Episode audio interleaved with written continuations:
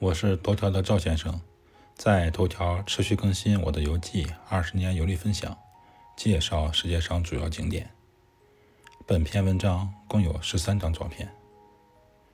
按照我和老婆旅游的老规矩，我们从苏黎世机场乘地铁来到火车站，入住火车站旁边的小酒店。酒店星级不高，但是很干净。酒店下面的酒吧很不错，当然了，房间很小，不能和国内的酒店房间比。入住的时候我还有点担心，晚上酒吧会不会很吵啊？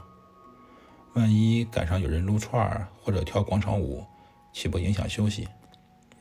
事实上，苏黎世的酒吧相对安静，过了晚上十点就没有太喧嚣了。我和老婆到苏黎世当天。去了苏黎世国家博物馆参观。苏黎世国家博物馆就在火车站对面，过了北面的马路就到了。我和老婆的瑞士之行相对来说经济基础好一些，买了一个单反，带着二四七零万能头和七零两百小白兔两个镜头，拍了一些清晰的照片。与我们第一次欧洲之行带的五百万像素的数码相机相比，那就是鸟枪换炮了。苏黎世国家博物馆是瑞士著名的博物馆，于1898年6月25日创建，主要收藏有关瑞士的历史、地理和文化的文物和纪念品。这个博物馆辨识度很高。知识点一：苏黎世国家博物馆正门是一个扇形开放式花园。博物馆展示的文物种类繁杂，没有主题。我和老婆走马观花看了一下。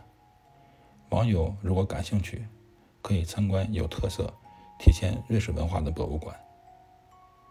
知识点二：最能代表瑞士文化的三样东西，分别是钟表、银行和巧克力。博物馆的庭院很美，特别是柱子上这两块石头，看起来还是很原生态的。